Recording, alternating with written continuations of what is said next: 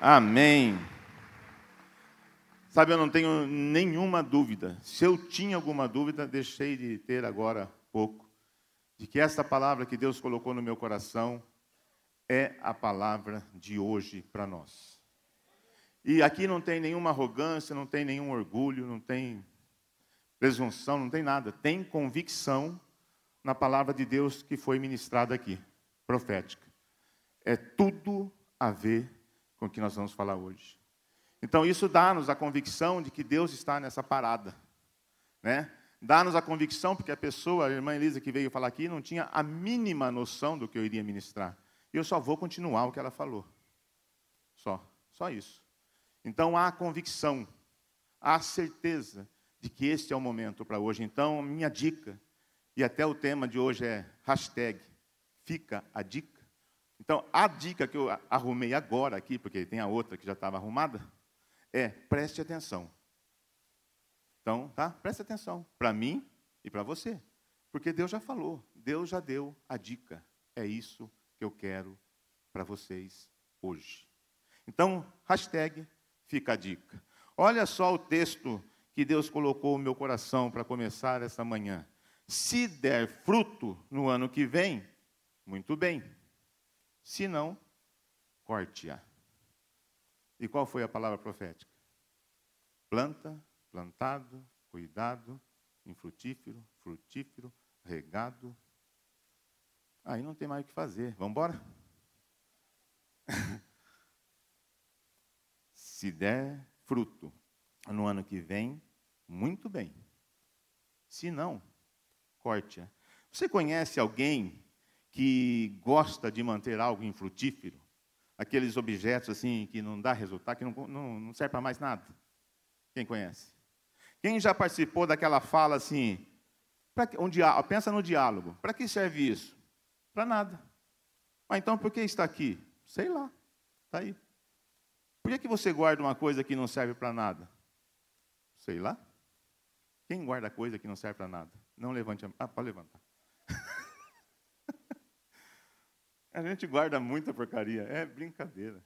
É brincadeira. Para que, que serve? Não, não sei. Faz quanto tempo você não usa isso? Sei lá. E, gente, pasme. A gente descobre que a gente tem muita porcaria quando a gente faz um anúncio aqui na igreja para trazer alguma coisa para o bazar, para alguma coisa. O que vem de coisa inutilizada é brin... inutilizável. Né? Não é nem inutilizada. Não dá nem para utilizar mais. Vai chegando. A gente descobre que tem muita coisa que não serve para mais nada. E a gente tem essa capacidade fenomenal de então de guardar. Eu sempre digo lá em casa, a gente tem uma luta, uma guerra assim, toda, acho que todos têm, não só a gente. Mas assim, quanto mais móveis ou quanto mais quartos ou quanto mais departamentos você faz na tua casa, mais coisas você vai ajuntar. Então, na, na minha casa não tem, não tem esse espaço, não, nós não criamos esse espaço. E mesmo assim ainda junta, mas está tudo aos nossos olhos. Então você é obrigado a tirar da frente. Porque se deixar um, esse quartinho de despejo, pode ter certeza que é despejo. Vai juntar coisas. Sim ou não? Então isso existe. E o que Jesus está dizendo aqui, ensinando, tentando ensinar os seus discípulos é: se não der fruto, se não servir para nada, corte-o.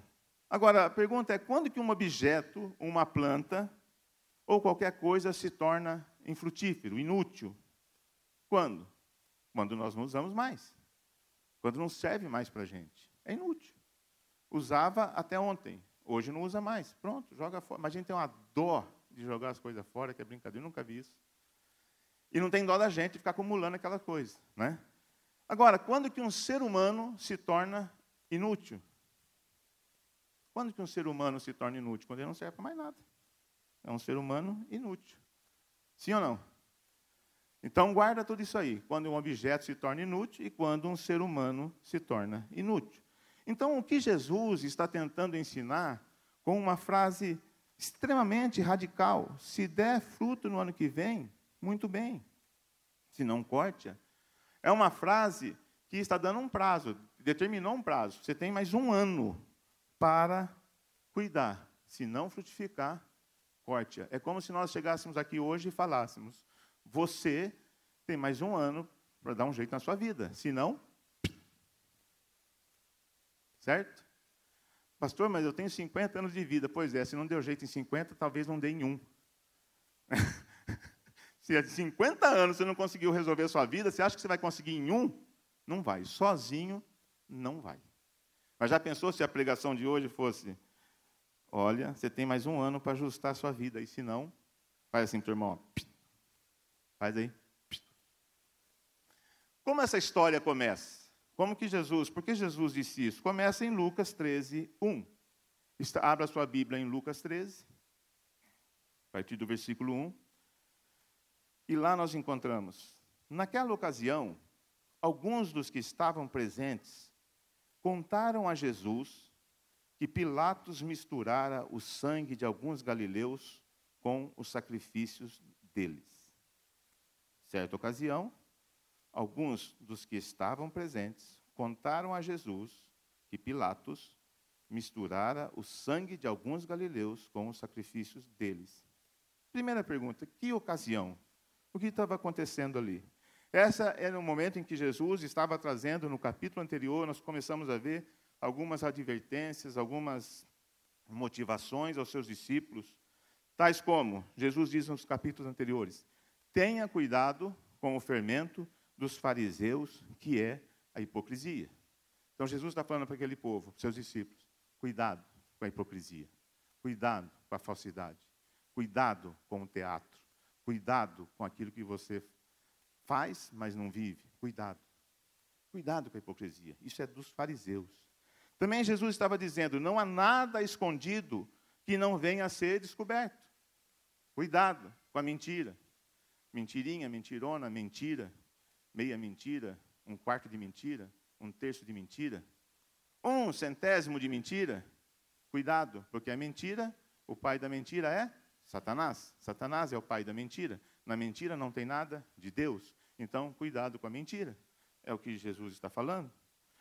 Jesus está dizendo também ali, ele diz: Eu mostrarei a vocês a quem vocês devem temer. Mais ou menos assim, vocês estão temendo as pessoas erradas, vocês obedecem, temem, vocês cuidam de coisas erradas. Vocês deveriam temer aquele que tem o poder sobre a morte e sobre a vida, que é Deus. Esses vocês precisam temer. Para de ficar zelando por coisas que não pertencem a Deus. Cuidado com os milindres, né? Vocês estão zelando, temendo aí as situações que podem gerar um milindre, uma situação, mas não estão temendo a Deus. Cuidado. Jesus está dizendo: quem me confessar diante dos homens, também eu, filho do homem, confessarei diante dos anjos. Olha, Jesus está mostrando para aquelas pessoas: se você me nega, não tem como eu te confessar. Agora, se você me confessa, eu te confesso diante dos anjos. Estou guardando, estou protegendo, estou contigo. Jesus está também mostrando e dizendo assim: estejam prontos para servir. E naquele, naquela ocasião, naqueles dias, Jesus também falou sobre os sinais dos tempos. E quando termina todo esse discurso, quando Jesus está dando vários. Isso aqui é, só, só, é o tema principal, mas ele está citando os exemplos, está esclarecendo cada ponto desse. E quando Jesus termina de falar essas coisas, está terminando, é que chega as pessoas trazendo aquela situação. Ora, Jesus está misturando o sangue dos galileus. Pilatos está fazendo isso. Mas naquela ocasião, Jesus estava trazendo advertências e motivações que são extremamente atuais, relevantes para hoje, sim ou não? Hoje a gente tá, nós estamos percebendo, e a gente consegue perceber isso, quantos estão vivendo uma falsidade, quantos não estão temendo a Deus, tem gente fazendo o que quer, do jeito que quer, a hora que bem entende. E nós não estamos falando só de, do lado do mundo, é gente na igreja. Cristãos. Estão fazendo o que quer, entende? Eu vou fazer assim, vou deixar de fazer, depois eu, depois eu faço, depois eu peço perdão, depois eu me ajusto, depois eu acerto. Estão fazendo. Parece que estão ignorando a presença de Deus. Muitos estão. Agora, quem ignora a presença de Deus é quem conhece Deus. Né? O ateu não conhece ainda. O ateu ele diz que Deus não existe, mas ele não, não sentiu ainda a presença de Deus. O dia que ele sentir, ele treme, cai e se converte. Pelo menos foi comigo assim. Então, ele, quem ignora Deus é quem conhece, é quem já teve uma experiência, mas nós estamos vivendo esses dias. Estamos ou não vivendo dias em que você decide, eu decido, fazer coisas demonstrando total ausência de temor a Deus. Parece que Deus não existe. Para mim, hoje, foi um sinal de que Deus existe. Para mim, falando aqui, eu, pastor Trajano. Porque eu estou aqui, estou recebendo uma palavra, uma direção, e vem uma irmã aqui e fala exatamente aquilo que eu e Deus sabíamos, nem a pastora Thelma sabia. Ontem à noite a pastora Thelma perguntou: e daí? O que, que você vai pregar amanhã? Eu falei: estou inventando ainda. Ela fica maluca. Trá! É, estou inventando um negócio ainda. Não inventei. Não, mas tava, já estava. Deus já está trabalhando. Então só eu e Deus. Aí falei algumas coisinhas. E hoje, ah, Deus existe. Para mim, Deus existe. Se eu tinha alguma dúvida até agora, hoje eu sei que Deus existe. Hoje eu sei que Deus existe. Então é assim que funciona. Eu preciso ficar ligado, atento. São, são sinais. Isso é sinal e maravilha. Isso é milagre. Isso é revelação. Isso é profecia. Isso é tudo. Isso é Deus. Então Deus existe. Então não posso, eu, pastor Trajano, eu não tenho direito de fazer coisas que negue, que, que eu não esteja temendo a Deus, porque eu não tenho essa desculpa mais. Deus existe, eu tenho que temer. Esse cara que chamou uma irmã e falou: fala exatamente o que eu quero que pregue. Eu tenho que temer, eu não posso abrir mão disso, eu não posso fazer o que eu quero, a hora que eu quero, a hora que eu bem entendo. Não posso, eu. Fica a dica. Fica a dica. Não sei o cu da noite, ele vai participar da mesma, essa chamada, e quero só ver quem vem à noite. Não, quem vem à noite, vem à noite. Você veio agora, isso aqui é para você. Para a noite pode mudar tudo, não sei. Deus é Deus, isso é para mim, para você. Agora, como eu sou mais pecador, eu vou passar isso agora e de noite. Para mim vai ser duas vezes a chamada. é, aqui para o presbitério também, que é mais, né? Tudo pecador turrão aqui, ó. Duas vezes agora. eu não sei. Eu sei que nós não podemos deixar de temer aquele quem devemos temer. Jesus estava dizendo isso. A realidade, a realidade mostra que o que está escrito na Bíblia não está sendo entendido. Parece que gente, as pessoas não entendem. Eu não sei nem se está lendo. Porque é tanta, tanta coisa hoje que às vezes a gente presta tanta atenção em mídias, em coisas, que nós não lemos mais a Bíblia. A gente, ah, eu quero ler a Bíblia, vamos ver o que um cara está falando. Veja o que esse aqui está falando. Ele não lê a Bíblia.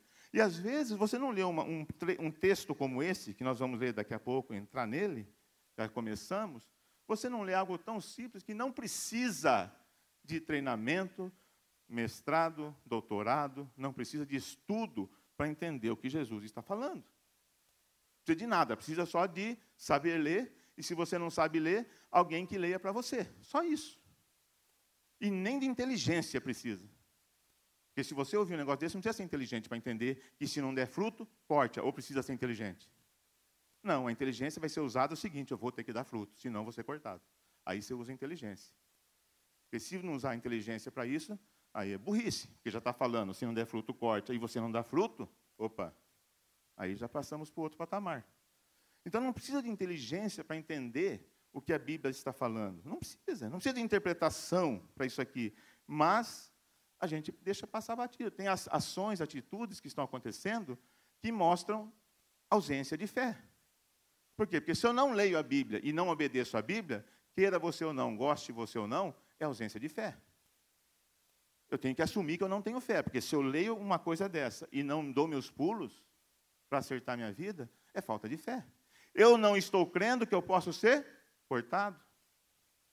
Não estou crendo. E vou levando a vida. Mas calma que não acabou ainda. Tem mais um tempinho. Se eu não obedeço a Bíblia, quem não tem fé, isso é fato, a fé em Deus é demonstrada por obediência.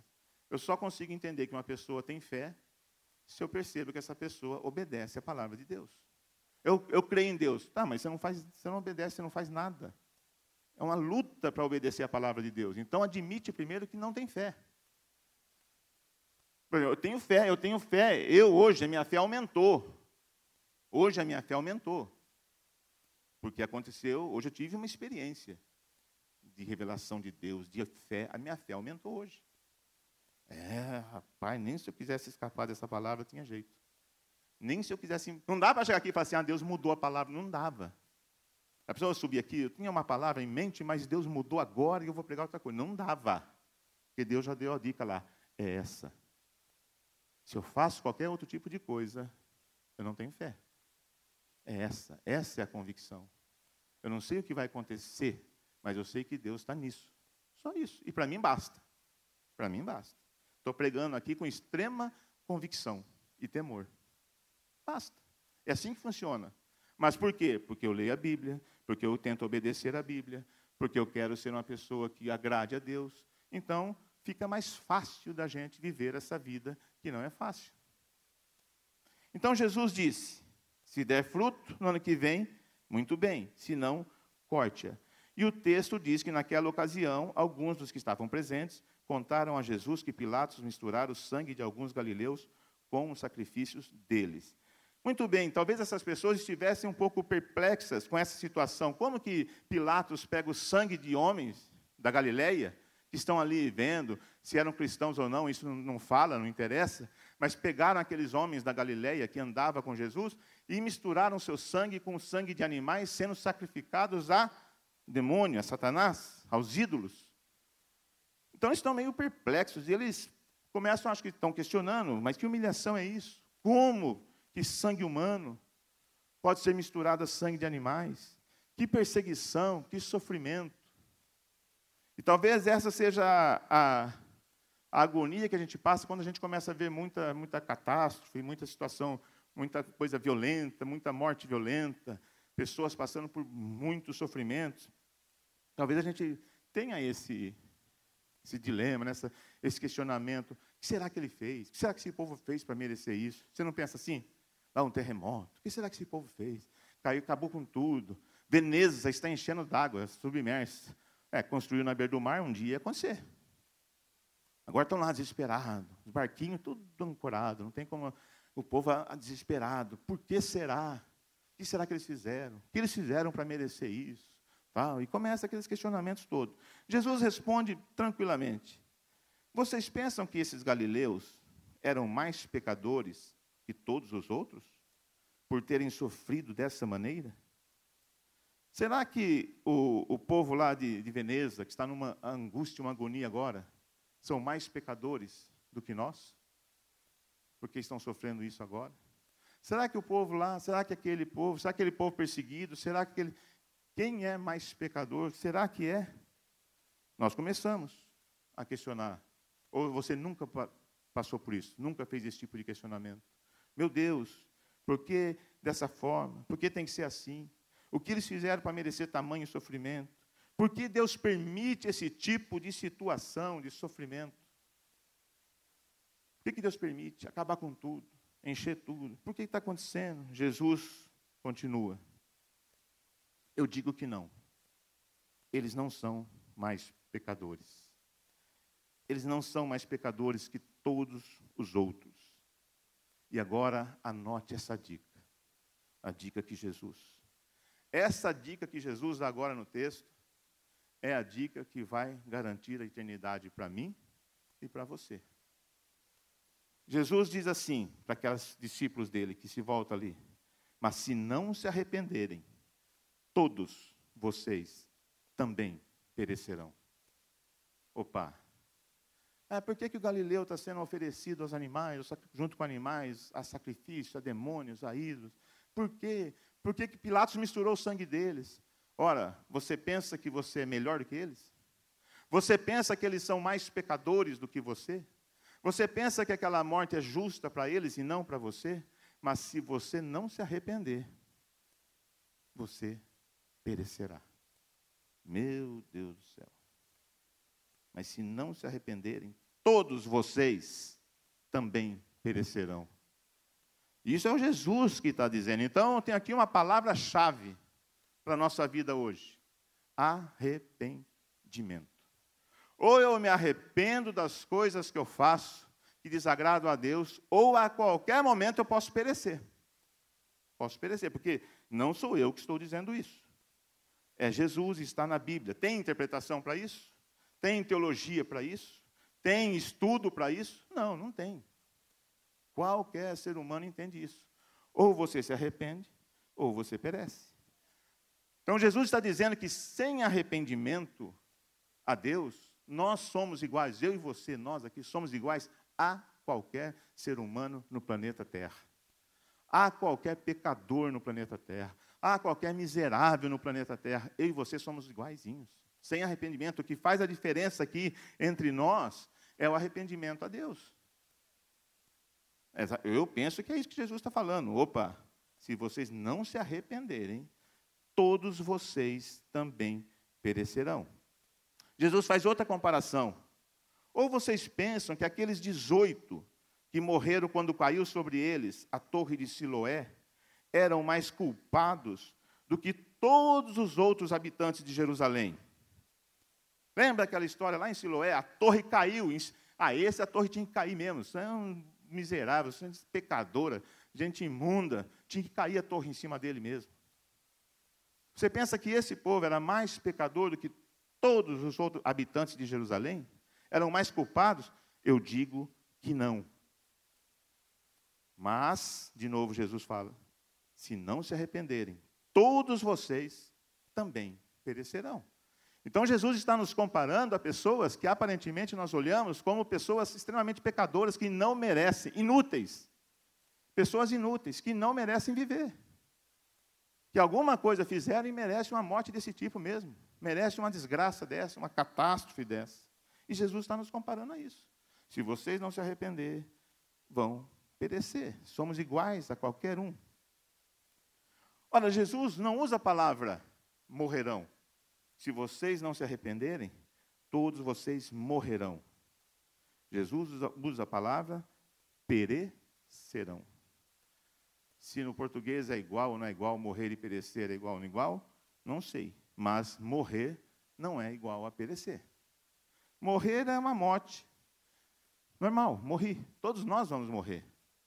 Todos nós vamos morrer. Um dia nós vamos morrer. De que forma, como, não sei. Nós vamos morrer. Agora, quando Jesus fala perecer, a palavra que ele usa é morrer prematuramente, violentamente, desaparecer, acabar, deixar de ser, desistir. É assim, essa é uma desgraça. Morreu. Se eu não me arrependo, vocês vão perecer também. Então é interessante, por que ele não usa a palavra morrer? Vocês morrerão. Não, porque é perecer. É, é uma desgraceira. Por que, que Deus permite isso? Ore, leia a Bíblia e veja se você descobre essa resposta. Eu não tenho. Mas é porque ele é soberano. Quer dizer, eu tenho uma resposta, porque ele é soberano. Ele faz o que ele quer, a hora que quer, do jeito que ele quer, a hora que ele bem entende. E ele tem o poder sobre a morte e sobre a vida. Pois Jesus disse isso no capítulo anterior. Ele tem o poder. Opa, sem arrependimento, somos iguais a qualquer um. Pereceremos. O Mestre Jesus está dizendo isso. Olha, o que é arrependimento? O que é? É mudança de opinião, mudança de atitude, não é? Mudança de, de, de mudar o caminho. Arrependimento gera mágoa, gera constrangimento. Rapaz, por que, que eu fui fazer isso? Por que, que eu estou agindo assim? Arrependimento não tem como, gera perdão. Então, arrepender-se é mudar, mudar, sentir um peso, sentir um fardo que está errado. Ninguém se arrepende de uma coisa boa. Ai, que arrependimento de ter ajudado. Às vezes se arrepende, né? De ter ajudado aquela pessoa. É uma maldade extrema. Ajude a que arrependimento. Você poderia arrepender por não ter dado mais, né? Ai, que arrependimento, poderia ter ajudado mais. Aí é um arrependimento positivo, bom. Mas você sentiu aquele peso. Sentiu aquela angústia, poderia fazer mais, poderia fazer melhor. Por que, que nós não sentimos? É muito difícil sentir esse tipo de arrependimento diante de Deus. Ai, que arrependimento! Eu poderia estar fazendo muito mais para Deus. Eu poderia estar adorando muito mais a Deus. Eu poderia estar orando muito mais a Deus. Que arrependimento! Que traste que eu sou! É arrependimento. E aí você volta e ora e adora e obedece a Ai, que arrependimento, eu não consigo obedecer a palavra, eu poderia obedecer mais a palavra de Deus. Isso é fácil, é só se arrepender e obedecer. Não tem estudo. Não tem, aí tem que ter inteligência. Aí você tem que ser inteligente. É saber que, e ter fé, que obedecer vai dar certo. Então, arrepender de quê? Porque Jesus fala: se você não se arrepender, vocês perecerão. Jesus está falando, mas arrepender do quê? Jesus está enfatizando, mas não fala arrepender do quê? Ora, mas não precisa falar. Jesus está falando, a vida de Jesus está mostrando o que é arrependimento. Lembra quando surgiu João Batista? O que, que ele diz? A mensagem de João Batista.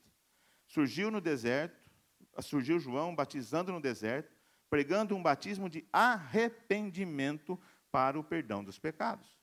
Então, eu e você, nós precisamos discernir o que é pecado. Chegou o dia, chegou a época, a época é essa, o tempo é esse, o momento em que nós vivemos é esse. Nós não estamos mais discernindo o que é pecado. Será que isso é pecado? Mas espera aí, pergunta: agrada ou não agrada a Deus? Não agrada, é pecado. Pronto, é simples, não precisa de estudar. Isso que eu vou fazer agora, agrada ou não agrada a Deus? Não agrada, converta-se, arrependa-se do que vai fazer e não faça. Eu vou xingar minha esposa agora. Vai no quartinho e fala: Senhor, eu vou xingar minha esposa, eu estou nervoso. Agrada ou não te agrada? Qual é a resposta? Não agrada, e por que, que você xinga? É burro. Ué, tem outra palavra? Ah, porque eu sou fraco. Não, não há tentação que venha sobre o ser humano que não possa suportar e que não há escape. O Espírito Santo está com você. Você acabou de orar e ouvir Deus falando: não xingue. Isso não me agrada. É a mesma coisa, eu acabei de receber uma palavra, a palavra é essa, eu vou pregar isso, eu vou pregar isso, convicto. Pronto. É fácil, a receita é simples. Fica a dica aí, arrependa-se do que vai fazer. Não agrada a Deus. Ah, pode ir lá assim, você xinga e dá um beijinho depois, tá bom? Não vai ter essa resposta. De Deus, não. Aí a resposta é: vai lá, fala assim, meu amor. Te, não fala assim, meu amor, apesar de tudo eu te amo, porque não valeu, é pecado. Meu amor, eu te amo, dá um beijinho, encerra o assunto. Acerta o negócio. Aí sim, ah, mas aí precisa de arrependimento, aí precisa de conversão, e aí sim, é o que Jesus está falando. Arrependa-se, senão vocês perecerão. Não é, não é uma palavra tranquila isso aqui, não. Qual foi a mensagem que Jesus começou deixando? Jesus, daí por diante, Jesus começou a pregar. Seu ministério, início, arrependam-se, pois o reino do céu está próximo. Então não, tem, não cabe essa pergunta arrepender do quê? Pastor, do que eu preciso me arrepender? Você sabe. Você precisa se arrepender de desagradar a Deus. É só isso eu e você, nós precisamos nos arrepender de desagradar a Deus. O que desagrada a Deus? Você sabe e eu sei, cada um no seu contexto. Se você tem alguma dúvida, leia a Bíblia. Na Bíblia vai falar o que desagrada ou não agrada a Deus. É simples, é o caminho. Então, do que precisamos nos arrepender? Precisamos nos arrepender de ignorar a Deus. Não posso, não posso ignorar a Deus. Eu não posso. Precisamos arrepender de não aceitar Jesus como único Senhor e Salvador da nossa vida? Não posso. O Espírito Santo está nos convencendo do pecado, da justiça e do juízo. E quando ele diz, confessa com a tua boca que Jesus é o Senhor, eu preciso me arrepender. Isso exige arrependimento. Confessa com a sua boca. Da mesma forma que eu, Trajano, falei que ia dar um murro na boca de Deus, quebrar os dentes dele, com a minha boca eu tive que confessar que ele é Jesus o Senhor. E não quebrei nenhum dente de Deus. Aliás, nem sei se Deus tem dente. Né? Mas foi o que eu falei: se tiver dente, eu quebro. E no fim, não quebrei o dente dele e eu confessei ele como Senhor e Salvador. E eu estou aqui agora ouvindo assim: ó, se você não se arrepender, cara, perecerá. se você não se arrepender de quebrar meus dentes, vai perecer. Fica, de, fica de boa. Nos arrepender de ignorar a voz do Espírito Santo. Tem que arrepender. O Espírito Santo falou. A gente conversa com quem errou, com quem pecou, com quem tropeçou, isso é normal, somos humanos, vamos errar, vamos tropeçar. O que não pode é ficar voltando naquilo. Quem volta ao vômito é o o cão volta ao vômito. Então, normal. E a gente conversa e fala, mas, cara, você não ouviu aquela vozinha assim dizendo, não, faça isso? Ouvi. E o que você fez? Fiz. A gente ignora a voz do Espírito Santo. Não tem ser humano no planeta Terra que não ouça, não faça isso na hora em que vai fazer alguma coisa que desagrada a Deus. Não tem, principalmente cristão. Você ouve isso, então nós precisamos nos arrepender de, ouvir a, de não ouvir a voz do Espírito Santo. Precisamos nos arrepender. Nos arrepender de em insistir em agradar, a, em, em, de insistir em não em desagradar a Deus, não agradar a Deus. Precisamos nos arrepender. Então, como que eu agrado a Deus? O que eu faço para agradar a Deus? Ó, vou te dar uma outra dica. Conheça Deus, conheça Jesus, conheça o Espírito Santo. Como? Marca aí. Dica. Bíblia. Bíblia. Bíblia. Bíblia. Bíblia. Bíblia. Bíblia. Bíblia. Bíblia. Bíblia. Bíblia. Bíblia. Bíblia. Bíblia. Na Bíblia eu aprendo a como não desagradar, a como agradar a Deus. Só na Bíblia. Não tem outro lugar. Tem livros, tem tudo, tudo é muito bom, tudo é muito bom. Mas a Bíblia é o livro que Deus deixou para a gente, para mostrar quem Ele é, quem Jesus é, quem o Espírito Santo é. Bíblia, Bíblia, Bíblia. Na Bíblia está escrito que Jesus disse: deem fruto que mostre arrependimento.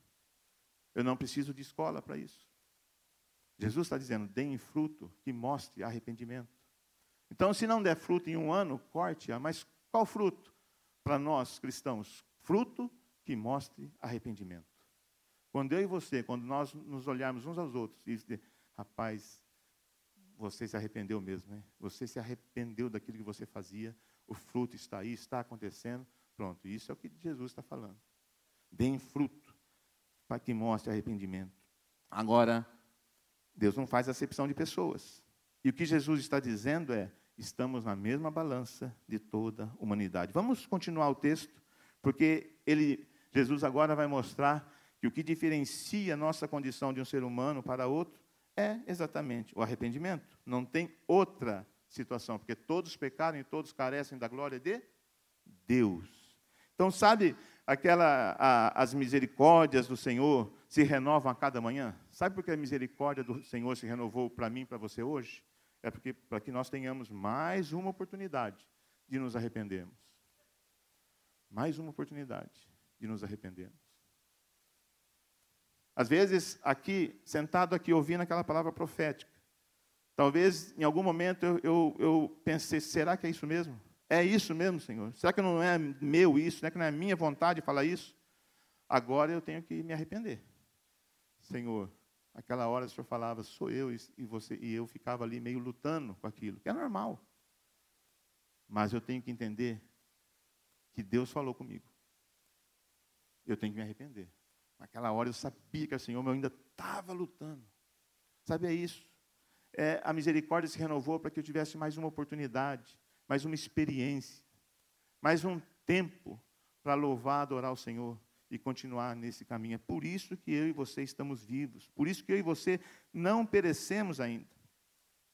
O que Jesus está dizendo e vai dizer agora, daqui, pra, daqui, a, daqui a pouco, no texto, é que todos merecem uma oportunidade de frutificar em Deus. Todos.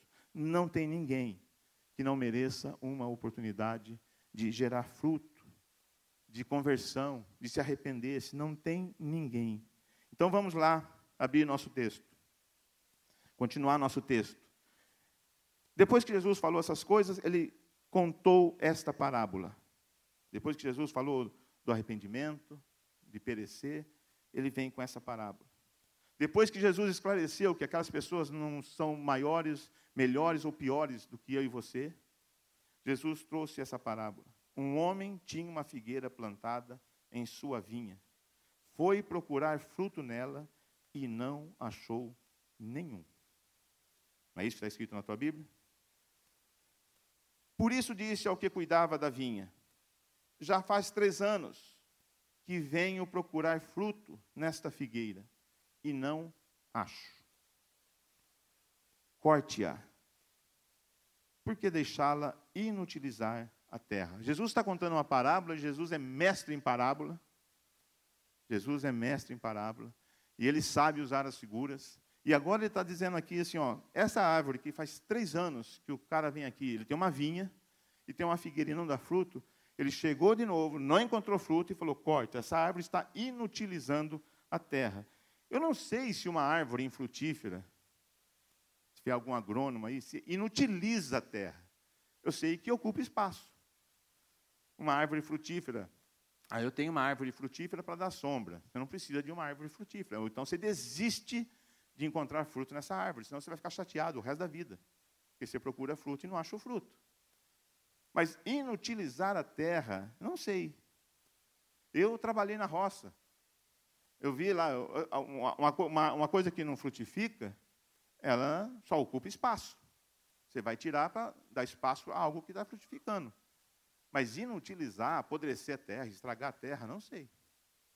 Se tem alguma situação dessa, algum tipo de árvore assim, não sei. Mas Jesus usa essa palavra, está inutilizando a terra.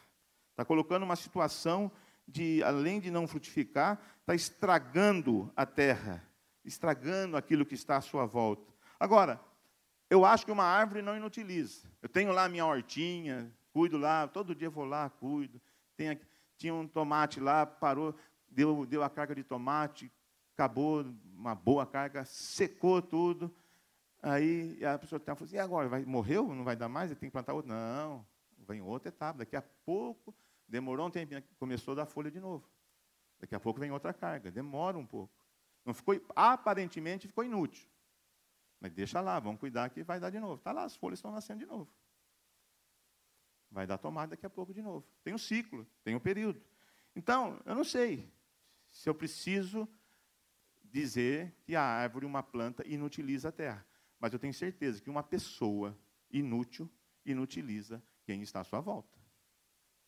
Aí é mais complicado. Uma pessoa que não frutifica, aí atrapalha. Aí não é só que está, aí atrapalha a pessoa que está à sua volta. Uma pessoa que não frutifica, o que é? Uma pessoa negativa. Aí faz todos que estão à sua volta negativos. Tudo é negativo. Né? Não é assim? Aquela pessoa pessimista. Atrapalha. Atrapalha os outros. A pessoa quer avançar, quer... não vai, não vai dar certo, não vai dar certo, não vai dar certo, não vai dar certo, não vai dar Atrapalha. É uma pessoa inútil. Aparentemente. Atrapalha. Uma pessoa amargurada, atrapalha ou não quem está à sua volta? Atrapalha. Uma pessoa rancorosa, enfim, esse tipo de coisa, de, de pessoa, né, de coisa, né? Esse tipo de pessoa atrapalha quem está à sua volta. Atrapalha. A gente tem que entender isso. Ninguém gosta de ficar do lado de uma pessoa chata, rancorosa, negativa, amargurada. Ninguém gosta. E aí a gente tem o costume, às vezes, de descartar essa pessoa. Então, é o seguinte: vou mandar você lá para a nova aliança. Se você não der fruto em um ano. Né? É, os caras começam a falar assim: vai lá para a igreja, vai lá para não sei aonde, vai para a célula, você tem que ir para a célula, precisa mudar. Você tem que. Começa a fazer um tipo de coisa assim. Mas com pensamento assim: se não mudar, corta. Pensa aí, reflete aí. Só que Deus não rejeita ninguém. E é isso que Jesus está dizendo aqui. Ninguém está isento da oportunidade para a reconciliação com Deus. Ninguém. E aí Jesus responde assim: Respondeu o homem: Senhor, deixe-a por mais um ano, e eu cavarei ao redor dela, eu adubarei. A palavra veio assim, não é? Cavar, aguar, adubar, tratar. Deixe por mais um ano. Deixe essa pessoa comigo. Então agora é a hora de nós olharmos um para o outro. Para deixa essa pessoa comigo. É um traste. Eu já falei aqui para vocês, a pastora até orou para que eu morresse. Foi na primeira etapa, perecerá. Senhor, esse homem não vai perecer? Depois que ela foi batizada no Espírito Santo, ela falou: Senhor, deixa ele comigo, eu vou cuidar, vou cavar, vou cuidar. Vai dar certo, Senhor. E foi um ano, né? Foi um ano depois eu me converti. Olha aí, agora que eu lembrei um ano de tratamento, cavou, né? que ela desistiu de, de Senhor de, que eu perecesse. E ela perecer mesmo, porque ela orava para que um caminhão, eu viajava, que um caminhão entrasse na minha frente, era perecimento mesmo. Senhor, bota um caminhão na frente desse homem. Isso que é perecer. Isso é. Ela orava assim, gente. Depois vocês conversam. Perdoa ela, tá? Pode perdoar, agora ela está melhor.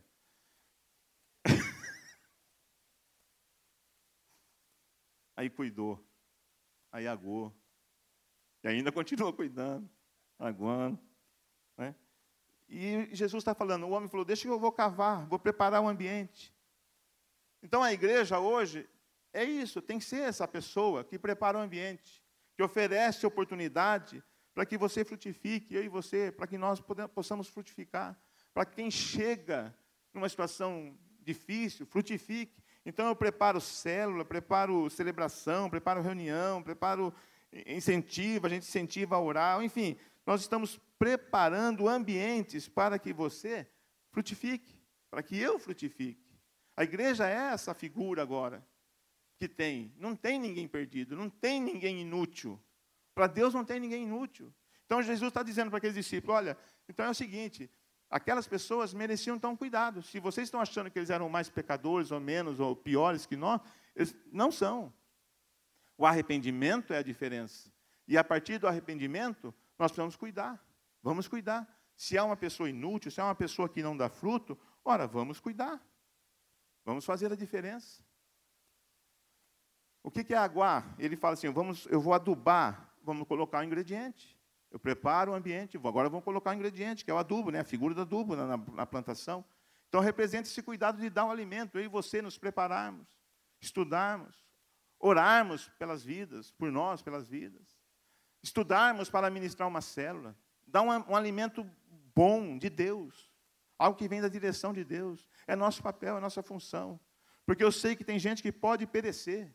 Eu sei que eu posso perecer se eu não me arrepender dos meus pecados. Se eu sei disso, então eu sei que tem gente ali que pode perecer a qualquer momento. Eu tenho esse compromisso com Deus, Senhor, esta é a minha promessa. Vou gastar minha vida para coroar, para te coroar. Então agora eu vou gastar minha vida adubando, cavando, adubando, preparando, para que aquela pessoa inútil aos meus olhos frutifique. Então não tem ninguém inútil na face da terra. E aí vem a frase, o versículo que nós começamos. Se der fruto no ano que vem, muito bem. Se não, corte-a. Então, aquela pessoa que está dizendo para aquele homem que queria cortar a árvore, a figueira, está dizendo: Senhor, deixa eu cuidar, deixa eu cavar, deixa eu adubar. Se o ano que vem, ele está assumindo um compromisso, ele está confiante, ele está crendo que aquela árvore vai frutificar. Porque se não der fruto, pode cortar. É como assim, ó, eu vou pegar a tua vida, cara. Te, você vai ser um homem de Deus, você vai ser uma mulher de Deus. É como que você estivesse profetizando sobre algumas pessoas agora e sobre você mesmo. Nós vamos frutificar. Você não vai perecer. O diabo não vai te levar. O diabo não vai tomar tua vida. O diabo não vai te arrebentar a família. O diabo não vai fazer um estrago na sua vida. Eu vou, você, você vai frutificar. E daqui a um ano, se não der fruto, corte-a. Porque ninguém quer nada inútil. Então, esse homem, Jesus está dizendo que é possível assumir esse compromisso. É possível assumir esse compromisso de eu e você cuidarmos primeiro da nossa vida. Cuidado. Cuidado com o que nós vamos fazer. Vamos nos arrepender rápido para poder ajudar uma outra pessoa. Quem pode perecer a qualquer momento. Ora, o que Jesus está ensinando é que sempre existirá uma oportunidade para o arrependimento de pecados. Sempre. Sempre. Não tem como isso não acontecer. Por isso que as misericórdias do Senhor são renovadas, para que tenhamos a oportunidade de arrepender dos pecados, dos nossos pecados, e voltarmos o nosso coração a Deus. Por isso Jesus está fazendo. Ora, para Deus não importa. Para Deus importa, não importa o que você é, faz ou está deixando de fazer agora. Para Deus importa só uma coisa: arrependimento arrependimento. Está escrito em 2 Pedro 3, 9. O Senhor não demora em cumprir a sua promessa, como julgam alguns. Ao contrário, ele é paciente com vocês, não querendo que ninguém pereça, mas que todos cheguem ao arrependimento. Então, olha que, quando Jesus disse lá atrás, que é necessário se arrepender para que não pereçamos, porque se vocês não se arrependerem, todos vocês perecerão. Foi o que Jesus disse para os discípulos: Todos vocês perecerão. Deus está dizendo: Não é minha vontade. Eu não quero que ninguém pereça. Não é, Deus não está falando assim, eu não quero que ninguém morra, porque na palavra está escrito que Deus se alegra com a morte dos seus santos. É um, o que, que é? Paradoxo que foi o tema aqui? Né? Aí, ó. Deus se alegra com a morte dos seus santos. Deus se alegra, está escrito. Ele não quer, morrer é uma coisa. Agora, Deus não quer que ninguém pereça. Deus não quer que ninguém pereça. Ô, Dani. Deus não quer que ninguém pereça. Então, é o que Pedro está dizendo para a igreja. O Senhor não demora em cumprir a sua promessa, como julgam alguns, ao contrário. Ele é paciente com vocês, não querendo que ninguém pereça, mas que todos cheguem ao arrependimento. Fruto que impulsiona para uma conversão a Deus é o arrependimento. É o arrependimento. Quando o dia que eu me converti, eu tive que me arrepender, eu tive que, na minha luta né, interior ali, né, a pastora Thelma orando, falando, as pessoas ali levando a palavra, e eu insistindo, eu lutando, eu enfrentando as pessoas, não é nada disso. Deus, eu tive que me arrepender. Falei, é, alguma coisa está errada. Vamos lá. Eu, eu quero ver isso aí. Eu quero entender isso direito. Eu quero entender isso de perto. Tive que me arrepender. Tive que abrir mão das minhas convicções para poder confessar que Jesus é o Senhor da minha vida. Mas é exatamente isso. É esse arrependimento que impulsionou. Que foi quando eu falei, não aguento mais, quero mudar, tem que mudar, foi a hora que eu fiz a oração. Senhor, toma conta da minha vida. Entra na minha vida. Faz morada em mim. Muda a minha história. Quando eu fiz aquela oração, acabou. Acabou. Mudou. Você não tem, você não tem controle sobre aquilo. Muda. A gente luta ainda, a gente continua, porque está dizendo aqui, tem que se arrepender o tempo todo. A gente briga com a nossa alma, com o nosso espírito. Mas uma coisa é certa, algo mudou. Por quê? Porque houve arrependimento. Sem arrependimento não há conversão. E quando o arrependimento entra, acontece na nossa vida, fica bem mais fácil do Espírito Santo trabalhar. Ele vai trabalhando passo a passo. Passo a passo. É o que eu digo. Hoje, aqui nessa cadeira, eu, tive meu, eu tenho que me arrepender de algumas coisas que eu falei. Porque o alvo, a flecha, a palavra foi certeira. O pastor Luiz foi o filtro. Acabou, ela, a irmã Lisa acabou de falar, eu cheguei no pastor Luiz e falei, porque ele foi o filtro. Ele também tem a luta dele ali. Será que eu liberei uma palavra correta? Ele não sabe o que eu vou pregar. Será que eu liberei só porque a palavra é bonitinha? Né? Ah, é Bíblia mesmo, é um texto, libera lá. Não, não é assim que funciona. Não é assim. E aí acabou aqui, quando ele acabou de falar, eu cheguei no pastor Luiz e falei, pastor, palavra perfeita. Aí ele fez, yeah. O que, que ele fez? É, não é porque a palavra perfeita, foi porque ele acertou. eu não sabia que ele ia acertar.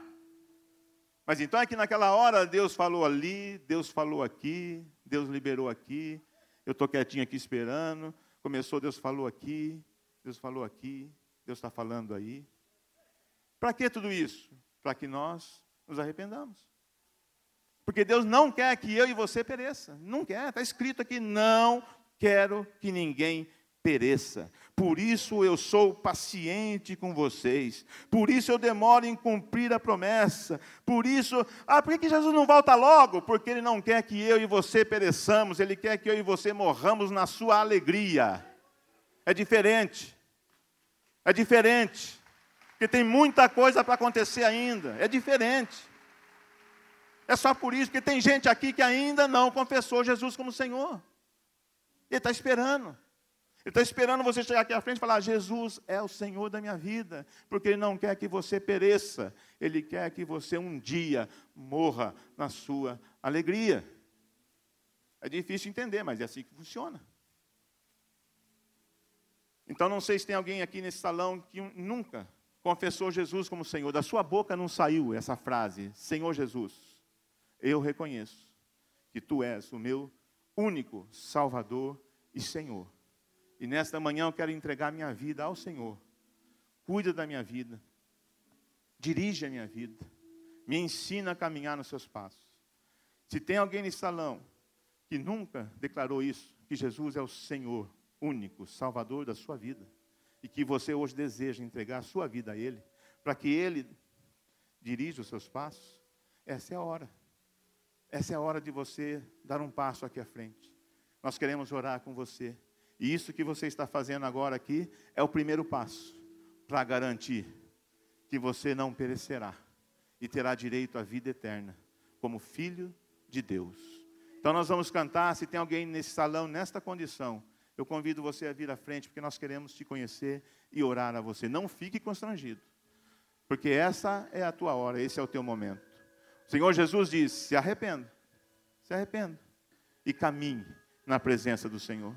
E o Senhor foi paciente até hoje, porque Ele quer que você venha aqui, confesse o nome de Jesus e seja extremamente amado por Ele, de uma forma como você nunca imaginou. Então, enquanto cantamos, venha aqui à frente, sem constrangimento.